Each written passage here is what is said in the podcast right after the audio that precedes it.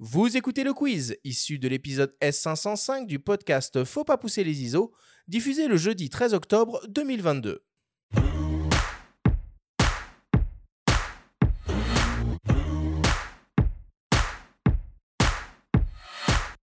Patrick, le principe du quiz est très simple, tu le connais. Nous avons reçu des questions de la part de nos auditeurs qu'ils t'ont posées via notre compte Instagram en lien ou non avec le sujet de cette émission. Nous en avons sélectionné quelques-unes et tu vas avoir seulement 30 secondes et pas une de plus pour tenter d'y répondre le plus clairement possible. Patrick, as-tu bien recompris la Oui. consigne? Oui, oui, j'ai compris. alors on démarre avec une première question qui nous vient d'un dénommé Franck. Franck se demande pourquoi le papier photo jet d'encre est si cher? Bah, le papier jet d'encre, il est cher parce que, en fait, euh, comme il s'en vend pas beaucoup, bah, euh, ça fait qu'il n'y a pas forcément déjà pléthore d'acteurs, il n'y a pas des gros stocks et achetés et disponibles sur le marché, donc ça coûte cher. Donc euh, je pense que plus on imprimera, plus il y aura de papier, plus on pourra baisser les coûts. C'était le cas avec l'encre. L'encre, on a vu que l'arrivée des machines à réservoir a démocratisé, on va dire, le prix de l'encre, c'est-à-dire qu'on l'a vraiment rabaissé au prix du millilitre. Bah, je pense que si on fait avec le papier, on devrait y arriver. Mais c'est vrai que c'est cher. Parfait, je n'ai rien à ajouter. Bravo. le maître du chrono, là. Impressionnant. Deuxième question qui nous vient d'une dénommée Héloïse. Héloïse se demande quel est ton papier fine art préféré? Ah bah évidemment, là tout le monde le sait, c'est un secret pour personne. C'est un papier japonais, c'est le bison. C'est un papier, moi, qui m'a fait, mais, fait triper dès que je l'ai vu, parce que c'est un papier qui a un superbe rendu. C'est un papier qui a quatre bords frangés, j'adore ça. C'est très, très, très, très noble. C'est un papier qui a une main extraordinaire et c'est vraiment un papier, euh, quand on a imprimé dessus, euh, on a du mal à revenir en arrière, mais c'est un papier hyper cher. Je préfère même pas parler des prix. Oh bah vas-y, vas-y. Non, c'est très cher. On le trouve facilement. Oui, on, on le trouve chez Graphic Réseau, chez Profot, euh, on le trouve. Combien ça vaut la, la feuille à 3 Euh, on a trois, je crois qu'on doit être au moins 40 balles la feuille, je crois. Ah oui, d'accord. Ok, ok, ok. Troisième question qui nous vient d'un dénommé Étienne. Étienne se demande quel est le meilleur setup qu'on puisse imaginer pour se lancer dans l'impression fine art à la maison? L'impression fine art, pour moi, déjà, c'est l'impression pigmentaire. Il n'y a pas pléthore de machines dans ce format, donc c'est une, une- Pro 300 chez Canon ou une, une P700 chez Epson.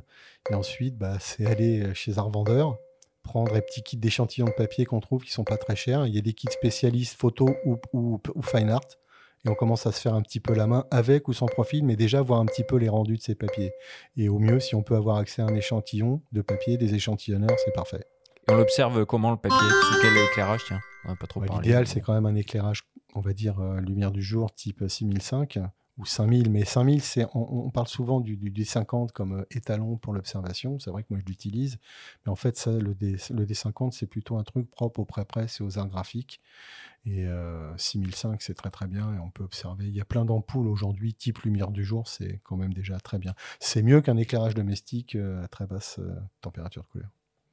Quatrième question qui nous vient de BG Photo, beau gosse photo, du coup, j'imagine.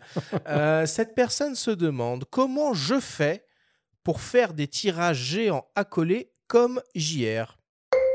Bah là, il y a la possibilité de le faire avec une imprimante. Il y a des RIP qui permettent de le faire. Bon, c'est quand même des solutions un peu spécialisées, un peu coûteuses.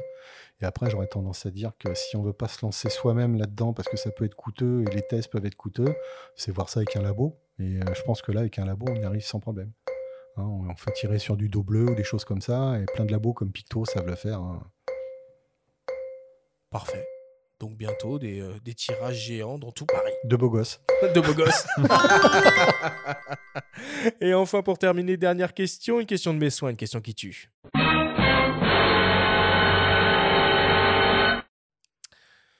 Patrick, dresse-nous le portrait robot du papier idéal. Alors, un papier idéal, Qui existe ou qui n'existe pas. hein. Tu peux fermer les yeux et. Ouais. C'est euh, voyager là. l'instant sensuel. Euh, bah, moi, j'aime bien les bords frangés, donc un papier à bords frangés, c'est chouette. J'aime beaucoup le barité, donc un papier barité frangé, c'est bien. Ça pourrait être un papier euh, rag, donc un papier coton barité, euh, grand format, bien entendu sans azuran optique. Et ouais, qu'on trouve en feuille du plus petit au plus grand, ça, pour moi, ça serait bien.